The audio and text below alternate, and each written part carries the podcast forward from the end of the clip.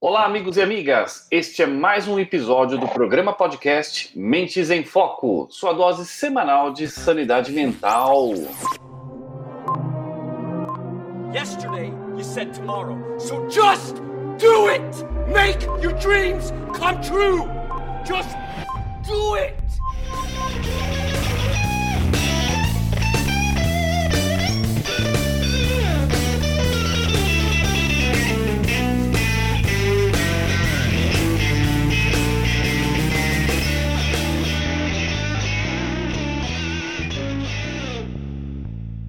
Stop giving up. Estão presentes na mesa hoje este apresentador que vos fala, Ivan Jacomassi, head de operações da Perfix Consultoria. E ela, nossa CEO e fundadora, Joseane. Salve, Jo! Salve, Ivan! Salve, galera Mentes em Foco! E chegando na área, o grupo mais multipotencial de todo o ecossistema de podcasts, o time Mentes em Foco.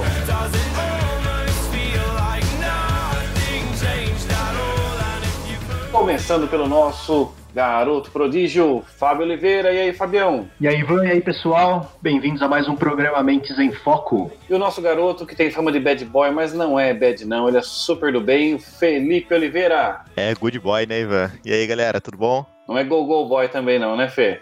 Não, não confundam go go boy com good boy, pelo amor de Deus. mas pagando bem, que mal tem. e transmitindo diretamente dos servidores da NASA a inteligência artificial mais ácida de todo o ecossistema de podcasts, a Maju. Se querem pensar em multipotencialidade, aprendam comigo, humanos.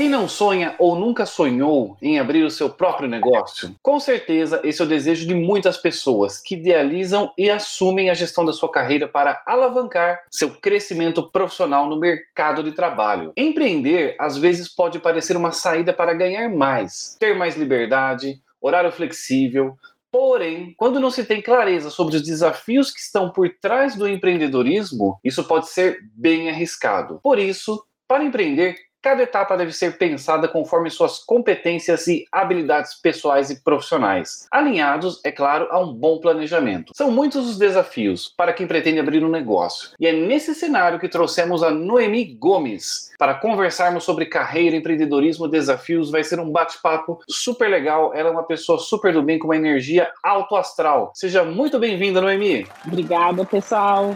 Olá, pessoal do podcast Mente em Foco, Josi. Ivan, Fábio Felipe, Maju, obrigada pelo convite. É isso aí, Noemi, seja muito bem-vinda.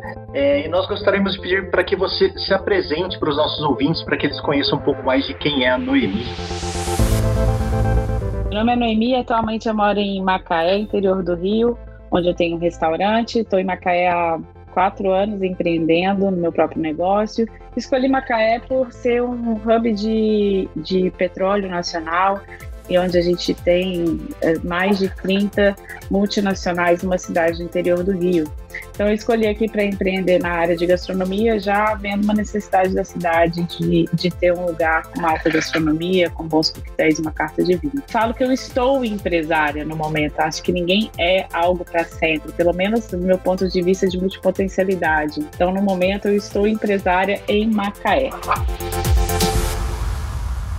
Show. Olha, eu ouvi falar bastante de Macaé. Eu já fui para a cidade de Maricá, que não é muito longe aí no Rio de Janeiro. E são, são cidades que tem, tiveram uma explosão de renda muito forte, né? Por conta do, do das plataformas petrolíferas, as novas plataformas abertas. Você teve uma, você fez uma escolha muito interessante. Sim, Macaé é uma cidade impressionante. Assim, eu, eu brinco que que é uma grande surpresa. Obviamente, no momento da, de, devido à crise mundial, a cidade também sofre, até porque bastante, bastante gente foi embora da cidade.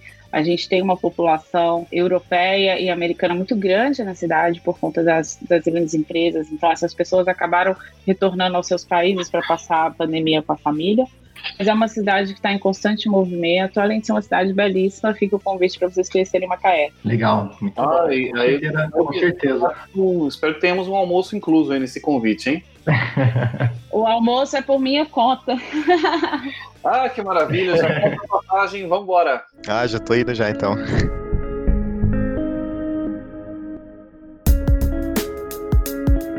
Noemi, com qual pensamento que você gostaria de abrir o nosso programa? Eu posso quebrar regras, né? Com certeza. Quem é convidado, às vezes, pode quebrar algumas regrinhas. Então, eu vou abrir com duas frases do Harry Palmer. Harry Palmer é o fundador do Avatar, é o curso que eu sou master de desenvolvimento pessoal. É pouco conhecido no Brasil, mas para mim foi a, a, ferramenta que mais fez sentido que mais trouxe resultado para minha vida profissional e pessoal, que é o Avatar. E o Harry, ele usa duas frases que eu gosto muito. A primeira é inspirar é acordar um ponto de vista que compreende algo que parece ser impossível, pode na verdade ser possível acho impressionante porque ele fala aqui sobre despertar ponto de vista. Às vezes a gente está tão dentro da situação que a gente não consegue enxergar outros pontos de vista e outras perspectivas. E a segunda frase também do Harry Palmer que eu queria deixar para vocês é: não deixe o que você está sendo ficar no caminho do que você pode se tornar. Então por isso que eu falo que hoje eu estou empresária, mas talvez daqui a um ano, talvez daqui a meses eu possa estar outra coisa. Temos que ser um pouco como a água, né? Nós nos moldamos e nos adaptamos ao nosso ambiente. Achei. Exatamente. E Achei. assim, a gente, e a gente escolher isso deliberadamente é algo fantástico. É, e são duas frases fortíssimas, né? Eu pessoalmente me identifico bastante com a segunda, que realmente nesse mindset de pensar eu estou como, né? Não eu sou alguém, porque eu posso hoje estar muito bem e amanhã não estar, né?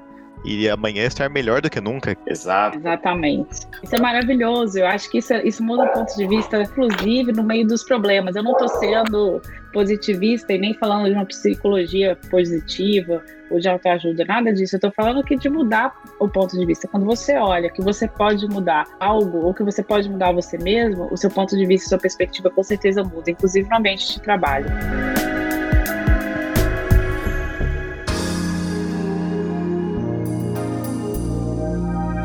É, e olha só, Noemi, a nossa primeira pergunta, para mim, ela é muito significativa, porque ela, eu faço uma ponte também com a fala do professor Joel Dutra da USP. É, vamos para a pergunta e eu explico por quê. Olha só, a sua carreira ela foi construída trabalhando em grandes empresas e com mentes que são consideradas brilhantes como Walter Longo, de quem eu particularmente sou super fã, Vivi, Roberto Justus. E aí a pergunta é qual foi o seu grande aprendizado dessas convivências, né? E por que, que eu trouxe a, fala, a fala do, do, do, professor Joel Dutra? Ele é um cara que ele é brilhante também na área de recursos humanos. Ele fala muito sobre essa questão da vivência, né? O quanto a vivência, às vezes, ela é tão poderosa ou mais poderosa do que a própria atividade acadêmica, né? Fazer cursos, estudar é super importante, mas vivências às vezes traz um, um, uma expansão de mente tão grande que joga a gente para um, um nível acima, né? Ter, ter tido o privilégio de trabalhar com essas e outras mentes brilhantes também me trouxe um aprendizado de que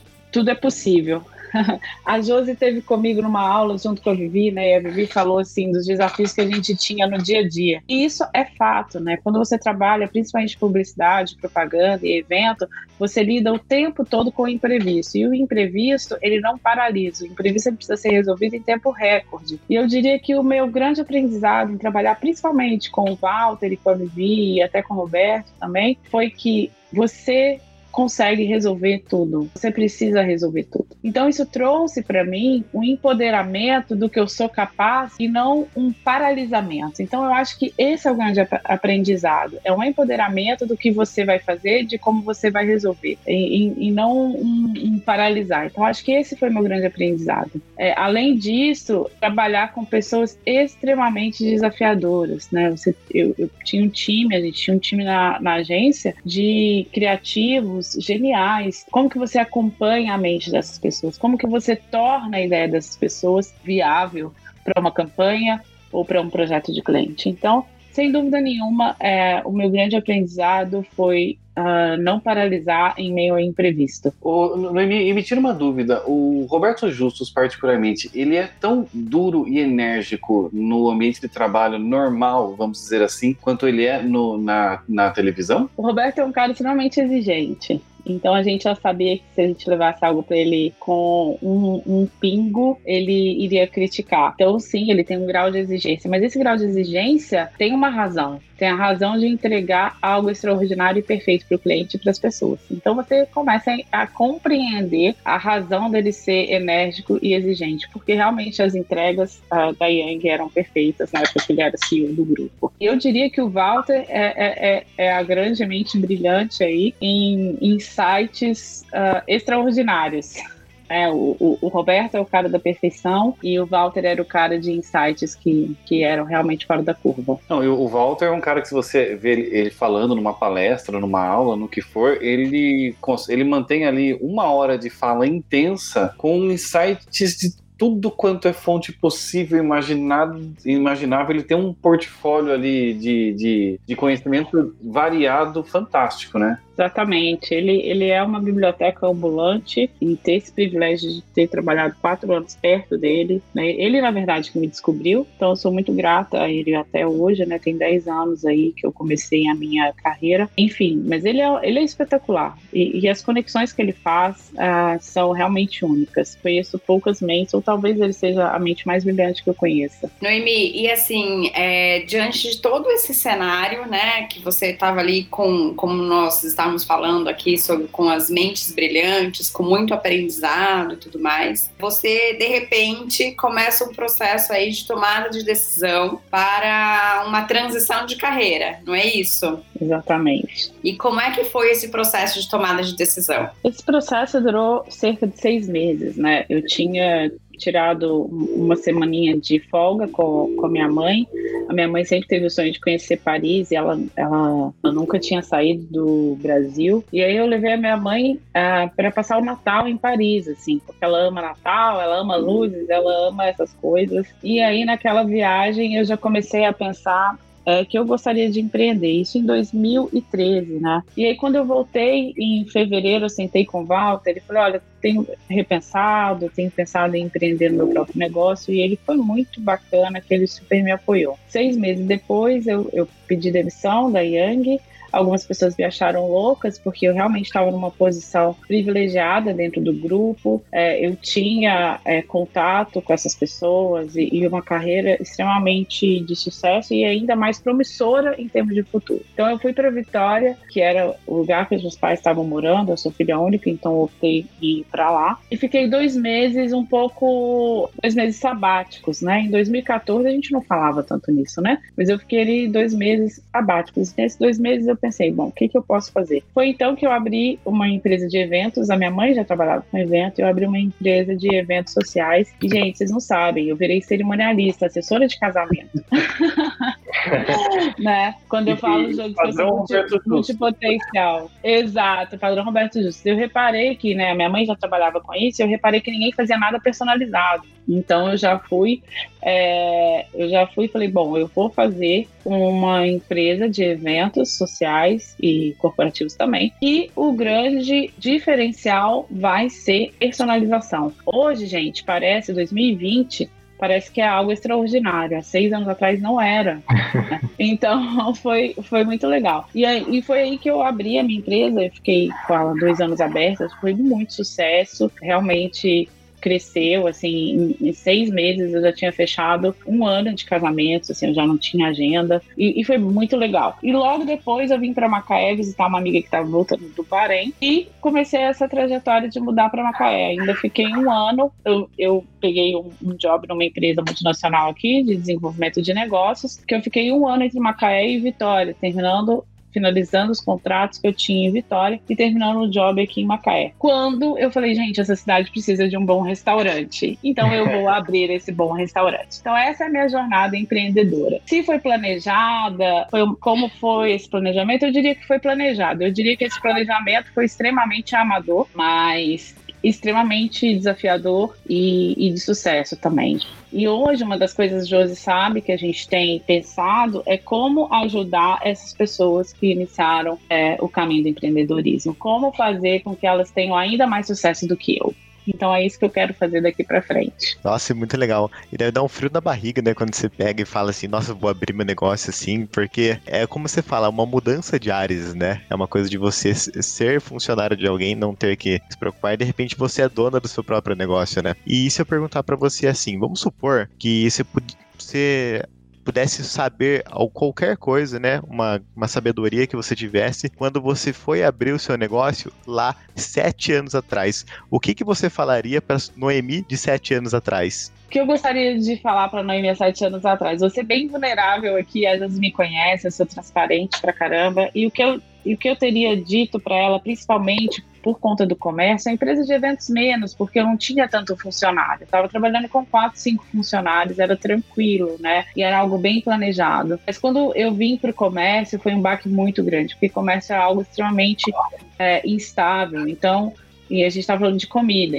e, comida fresca. O meu restaurante só trabalha com produtos de primeiro e produto fresco. Então, se chove, eu não vou ter camarão em lagosta, porque não, o, o pescador não vai no mar no meio de uma tempestade para me trazer um camarão VG em lagosta. Então, assim, o que eu aprendi, é, o que eu deveria ter falado para essa Noemi que abriu uh, restaurantes em Macaé, é, tenha um fluxo de caixa robusto, tem um fluxo de caixa que te dê um conforto na baixa, de, tem um fluxo de caixa que te dê, que não te dê preocupação se você tiver que fechar para manutenção durante uma semana. Então acho que isso eu teria falado para Noemi de, de, principalmente a Noemi de quatro anos atrás quando abriu seu primeiro restaurante. Noemi, e aí assim pensando um pouquinho na época em março, os restaurantes tudo tudo fechou, né? Do dia para a noite fechou e, e tiveram que ser é, adaptar as, as novas condições aí. Como que foi esse processo para você aí? Como que foi a sua experiência? Então, a gente fechou literalmente um dia para o outro. Macaé fez um trabalho incrível durante a pandemia. O, o, o prefeito atual ele é médico, então a, o ponto de vista dele é diferente de quem não é. Então a gente fechou muito cedo e a gente se viu na necessidade de de repente, imagina, um restaurante à la carte de produto fresco que serve lagosta, que serve camarão VG, ter que colocar tudo numa quentinha.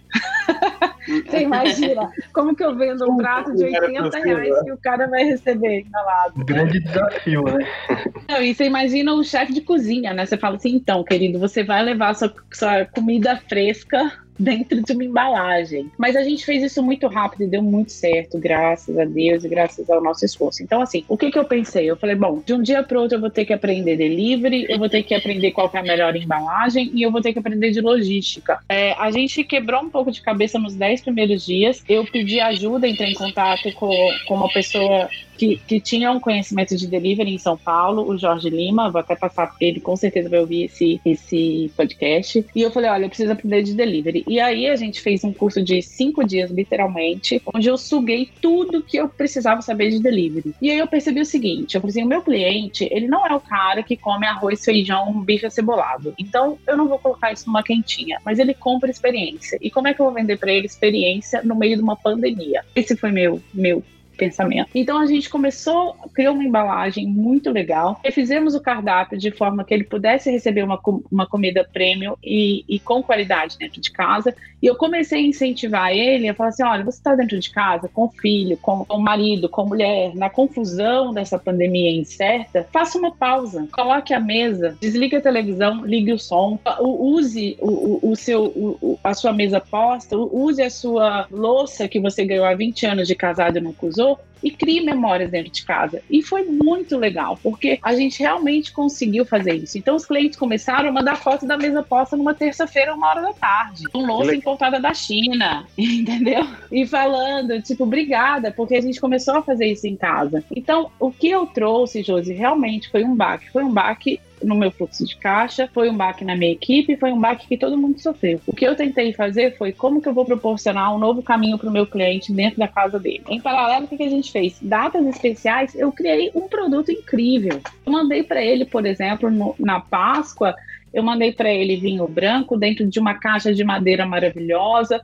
com uma trilha sonora, Mesma coisa para o Dia das Mães, mesma coisa para o Dia dos Namorados, mesma coisa para o Dia dos Pais. Então, eu reinventei meu produto mantendo a essência que eu tenho, que eu tinha desde o começo. Isso fez com que a gente não fechasse as portas e hoje a gente Abril tem uma semana e as coisas estão continua, continuando. Obviamente que não iguais a, a sete meses atrás, mas a gente está aí vivos, estamos vivos. Noemi, sabe o que me chamou a atenção na sua fala? Eu achei super interessante. É como você é, criou ou, ou inovou na forma de entregar o seu produto, trabalhando de forma multissensorial, é, né? Poderíamos dizer assim.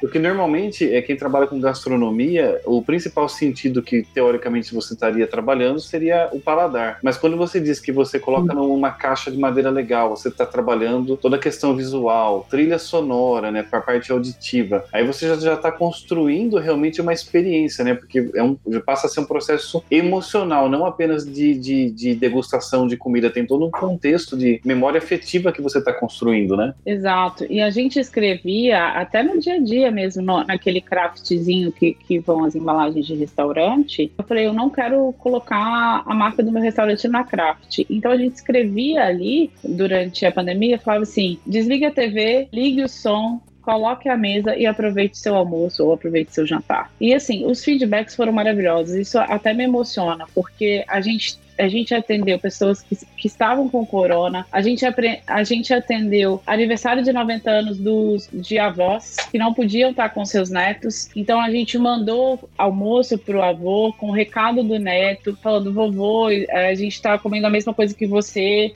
e aí as famílias colocando a mesa em casas separadas e mandando isso pra gente. Então, assim, foi realmente essa experiência. E eu acho que o cliente, cada vez mais, de qualquer setor, assim, de seja de comércio, seja de serviço, ele privilegia experiência. Eu não, não acho que só a experiência em si, porque isso já está batido. A gente conversa disso há 10 anos. Ah, o cliente quer experiência. Sim, o cliente quer experiência. Mas a forma que você apresenta essa experiência pode trazer um privilégio para sua marca, para o seu serviço, que ninguém mais tem. Eu cheguei a mandar, para vocês terem ideia, durante uma semana, uma flor que a pessoa podia colocar na casa dela em qualquer lugar e enfeitar. Isso não me custou 100 mil reais. É uma flor. Assim, ah, coloca a flor na mesa e, tipo, é isso, é a vida. A vida está acontecendo mesmo você dentro de casa durante seis meses. Não tá legal, tá todo mundo sofrendo, mas olha para olhe para essa flor e crie momentos dentro de casa que vão te trazer uma memória daqui a 10 anos. Então, vender experiência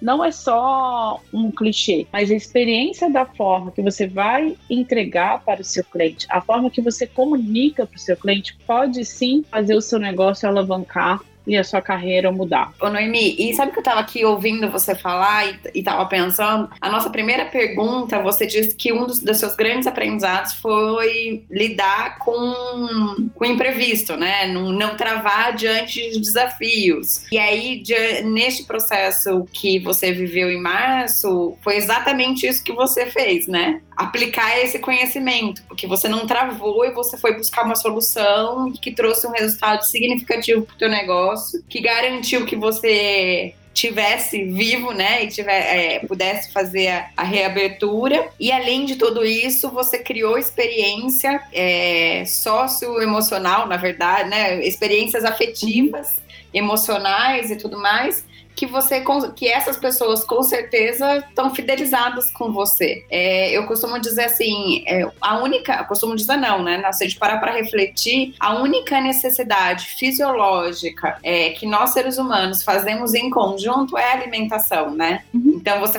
é, é, é, muito ritualizado, tem uma série de, de, de, às vezes, se você quer fazer uma demonstração de carinho, de afeto, você sempre faz uma relação com a comida, né? Ou um chocolate, um doce. Sempre, a gente tem uma relação muito forte com a comida. E quando você consegue unir todas essas questões que você trouxe, é realmente emocionante, né? É muito legal. Fiquei assim.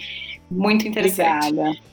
É, e, e, eu vou te falar, assim, pra gente ainda tem sido um momento delicado, né? A gente só pode atender 50%, é, restrição de horário, enfim. Mas para mim, é, eu tenho até aqui no meu home office é, bilhete de uma cliente minha que escreveu assim: vocês estão fazendo diferença no meu dia a dia durante essa quarentena ela é grupo de risco, o filho dela é grupo de risco, a família dela ela não pôde ver durante cinco meses e a forma que ela teve de, de passar por isso foi realmente criando, montando a mesa, pedindo o nosso prato, é, ou até mesmo cozinhando em casa, né? Então, se reinventar parece algo muito clichê, mas quando você reinventa com um sentido, quando você reinventa e que quem está recebendo a sua reinvenção entenda o que você está entregando, com certeza você muda o patamar é, do seu serviço ou do seu produto, né? E sem dúvida nenhuma, o brasileiro tem uma relação com comida extremamente afetiva. E aí, uma coisa que eu não comentei com vocês foi: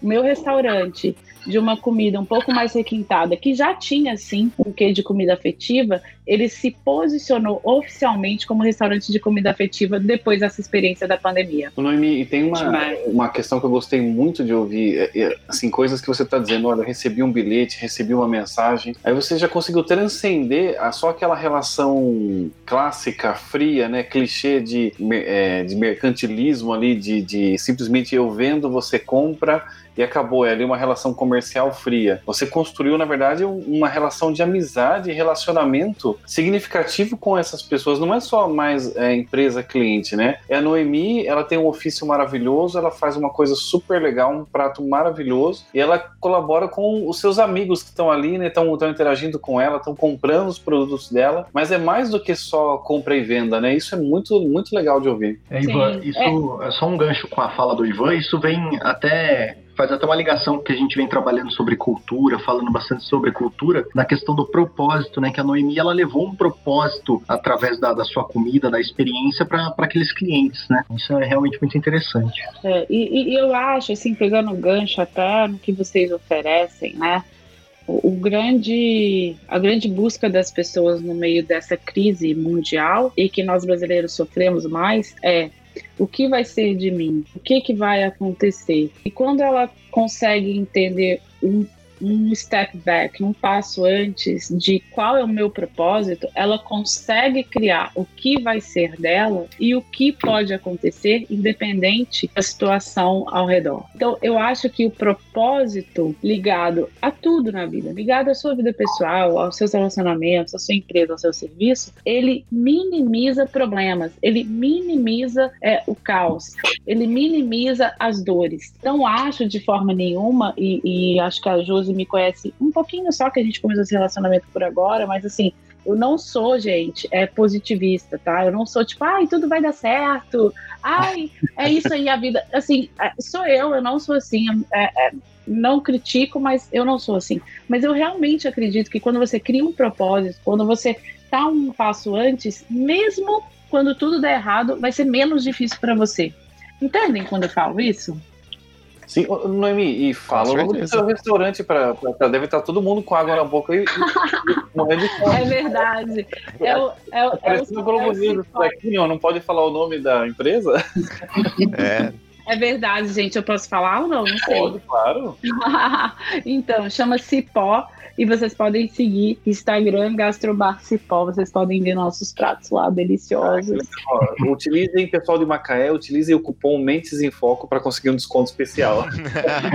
Com certeza. Quem usar o cupom Mentes em Foco ganha uma sobremesa. Não, é legal, Vamos colocar um código lá depois de cupom, hein?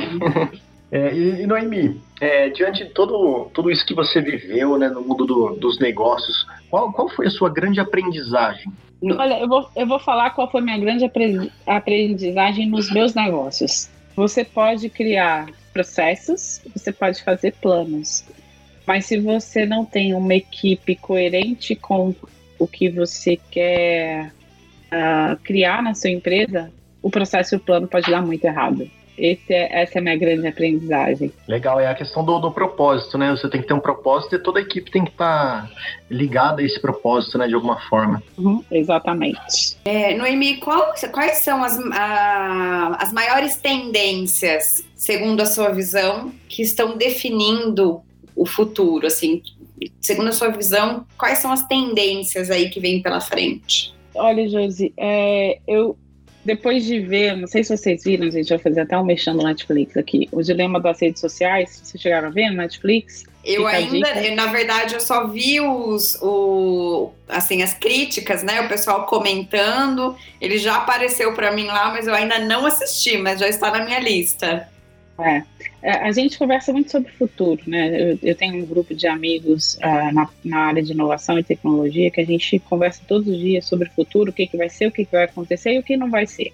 E, e aí vem esse, esse documentário da Netflix para realmente uh, brindar a, a, humanidade com a realidade que nós vemos atual, atualmente, né? Mas assim, em termos de comportamento, eu acho que as pessoas cada vez mais uh, vão em busca dos seus propósitos de uma forma muito mais intensa. É, vídeo nosso boom de coach, de terapias, de livros de autoajuda. Então, é, essa busca do propósito, essa busca da causa é algo que está intrínseco e com certeza vai perdurar durante muitos anos. Isso, sem dúvida, começa a definir a relação trabalho, a relação dinheiro, a relação relacionamentos pessoais e interpessoais. Então, quando a gente começa a ter pessoas que buscam propósito e causa, isso muda o contexto dela, isso muda o contexto mundo. E nesse ponto, eu confesso que eu tenho muita dúvida. O que, que vai definir quando as pessoas realmente começarem a encontrar o seu propósito, quando as pessoas realmente começarem a construir, inclusive, a sua própria causa. Eu tenho dois pontos de vista. Ou as pessoas vão se tornar ainda mais egoístas, e eu confesso que eu vou muito para esse lado, e a gente vai ter pessoas mais depressivas, pessoas mais solitárias, porque elas começam a criar que a única verdade é o que elas querem, a único, o único propósito é o dela e a única causa verdadeira é o que ela quer fazer. E aí você começa a ter é, uma sociedade ainda mais egoísta, que já é. Ou as pessoas em algum momento vão ter que aprender a viver em comunidade, a entender que elas fazem parte de um todo. Vide a pandemia. A pandemia, no, no início, todo mundo achou que o mundo ia mudar, que a gente ia ser somos todos um, sabe? Somos todos Amazônia, somos todos Pantanal somos todos fogo na Califórnia. E, e, de repente, dois meses depois, a onda da solidariedade, a onda do todos, ela acaba, ela não existe mais. Então, assim, eu já tive Covid, então o problema é seu, porque eu estou saindo de casa sem máscara. E aí, eu não estou fazendo juízo de valor, tá? Mas eu estou falando que, que é o nosso comportamento natural. E sendo que, mesmo que eu tenha tido Covid, eu posso transmitir para você. Mas o fato de eu ter tido me dá ainda mais liberdade para é, romper barreiras uh, de cuidados pessoais. Então eu acho que o futuro ele vai ter esses, esses dois caminhos. Ou a gente vai ter muito problema, porque as pessoas vão, vão ser umbigólatras, ou seja, vão olhar para o próprio umbigo e dane-se o outro, desculpa a expressão, não me importa o outro, ou de fato a gente vai ter um rompimento, e aí um rompimento drástico, e entender que estamos todos conectados. Então, quando eu faço mal para alguém, é, eu estou causando um efeito onda, um efeito tornado. Eu faço mal para alguém que vai fazer mal para outra pessoa, que vai e, inclusive, eu, eu, acredito que vai bater na minha vida em algum momento. Então, quando eu destruo a natureza também, eu estou destruindo a natureza, o meu filho vai ter problema, os meus netos vão ter problema, a, a minha mãe vai ter problema. Então, eu acho que são dois caminhos. Eu estou falando isso em termos comportamentais, tá? Ou a gente vai ser ainda mais egoísta, ou a gente vai ter um senso de comunidade. Semana passada nós conversamos com um, um, rapaz que ele é coordenador de um movimento ali de ajuda social, de causa social. Ele falou assim, olha, quando começou a pandemia, ele falou, eu recebi aqui na para doação, ele falou dois caminhões fechados de cesta básica. Ele falou dois caminhões fechados.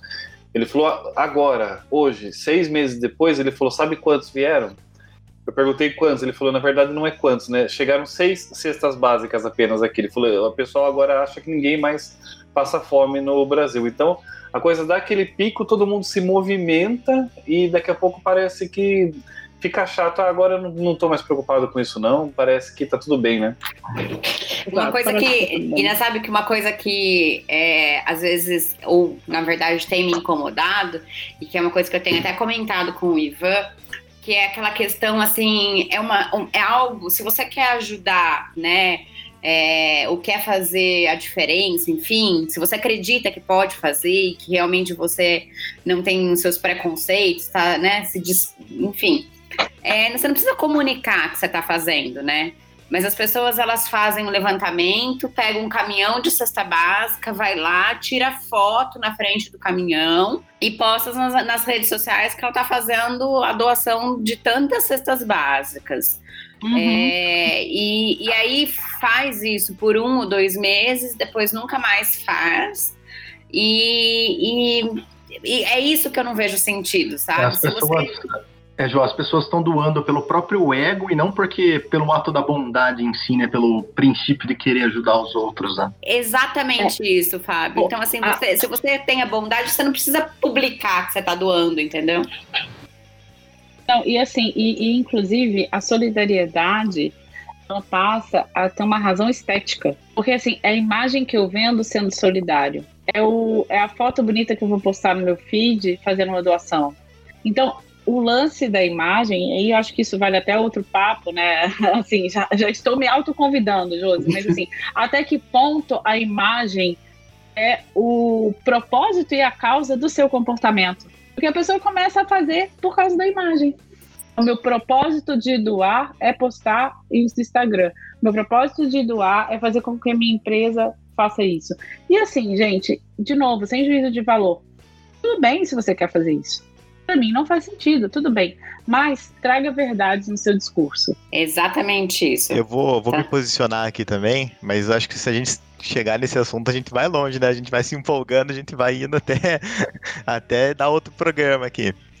Mas eu acredito, eu, vou, eu sou um pouco tendencioso para o outro lado do, do que a Noemi falou. Eu acredito que, pelo contrário, a gente vai sim se tornando um pouco mais sociais mais para mais frente. E eu acredito que essa, essa questão que a gente vê muito pode ser que muitas pessoas realmente sejam apenas essa questão do modismo, do postar a foto, do não ser de verdade, né? Mas eu acredito que aos poucos nós vamos despertando nas pessoas essa intenção do, de ser mais sociais, né?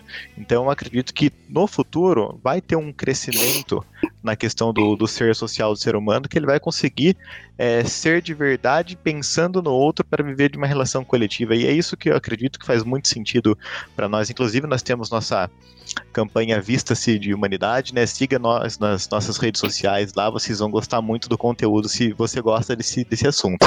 Ficou, ficou bom o merchan? Tem um merchanzinho aqui. Eu adorei o merchan. E que mensagem você pode deixar aí para os nossos ouvintes que estão nesse momento de dúvida, como você vivenciou há alguns anos atrás, sobre como empreender a sua carreira? Que, que insight que você traria que pode ajudá-los nesse momento de decisão? Entenda que empreender exige lidar com desafios e imprevistos uh, o tempo todo. Muito mais do que você ser um executivo, muito mais do que você ser um, um diretor ou o coordenador de uma empresa. É, o imprevisto e o desafio é algo que vai consumir você de uma maneira boa ou de uma maneira ruim 365 dias por ano. Eu acho que, que quando você olhar por essa perspectiva e você pensar que você consegue lidar com o imprevisto e com o desafio 365 dias por ano, que você é responsável pela construção é, do que você quer empreender, eu acho que você está pronto para fazer essa transição. E de novo, assim, gente, planejamento, fluxo de caixa, estudo de mercado são pilares para que qualquer coisa que você vai fazer, desde empreender no digital, na internet, até abrir uma empresa física, até contratar funcionário, todo esse pilar é muito importante para que para sua jornada de, de empreendedor seja de sucesso. Então, eu acho que é, se você está pronto, né, em resumo, um, se você está pronto para viver 365 dias, 24 horas com imprevisto desafio, se você acha que consegue. Dois, se você tem um planejamento, se você tem um fluxo de caixa, se você tem um estudo de mercado, que você sabe o que você vai fazer, é, vai dar certo, então parte para cima e faça o gol. Exato, olha só, ouvintes, empreender não significa sentar ao sol naquela cadeira maravilhosa com sombra e água fresca na tranquilidade. Empreender significa entrar no barco, içar as velas e ir para o meio da tempestade.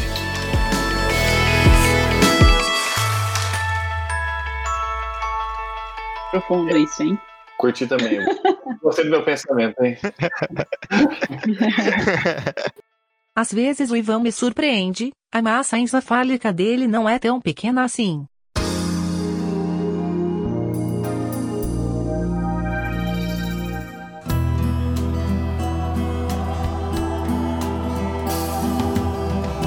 Queridos ouvintes, esperamos mais uma vez ter trazido até vocês as reflexões necessárias. Pegue aquilo que fez sentido hoje e guarde, e aquilo que não fez, passe para frente. Mas o importante é sempre ouvir e refletir sobre diferentes pontos de vista. René Descartes nos trouxe um insight poderoso. Daria tudo o que sei pela metade do que ignoro. Pensem nisso. É isso aí, Ivan. Concorde ou discorde, mas acorde.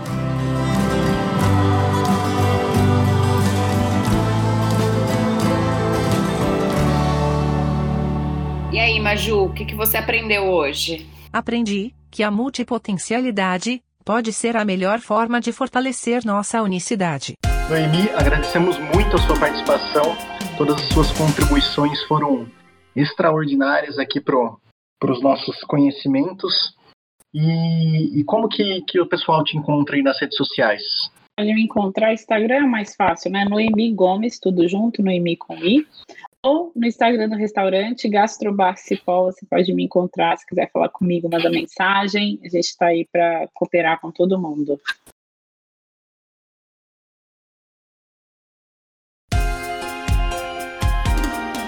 E aí, gostou deste podcast? Então, deixe seu like e compartilhe esse texto nas suas redes sociais. E Felipe, qual é a maldição da semana para quem não compartilhar o programa? Essa semana, se você não compartilhar o programa com pelo menos um amigo, com pelo menos uma pessoa, você vai ficar tendencioso a seguir uma potencialidade única. Você vai ter uma visão míope só para um lugar, não vai conseguir enxergar nada ao seu redor. Então, se você quer desenvolver uma multipotencialidade, compartilha aí.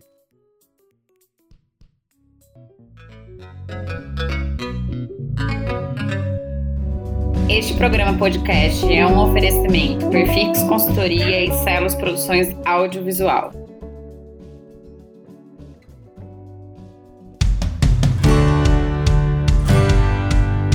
Espero que vocês tenham gostado desse episódio. Deixe seus comentários pelas nossas redes sociais.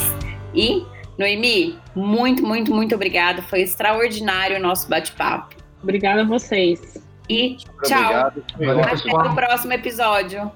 Valeu, pessoal. Valeu, Bora pro valeu. Tchau, pessoal.